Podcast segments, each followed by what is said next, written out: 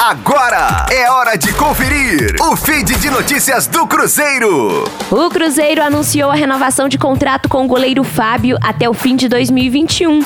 O vínculo com o jogador terminava em 31 de dezembro, mas ambas as partes já haviam demonstrado interesse na continuidade há alguns meses. E assim, Fábio será o goleiro do ano do centenário da Raposa. Com 916 jogos disputados pelo Cruzeiro, Fábio poderá se aproximar dos mil jogos, tendo mais um ano de contrato com a Raposa, disparando ainda mais como o atleta que mais atuou na história do Clube Celeste.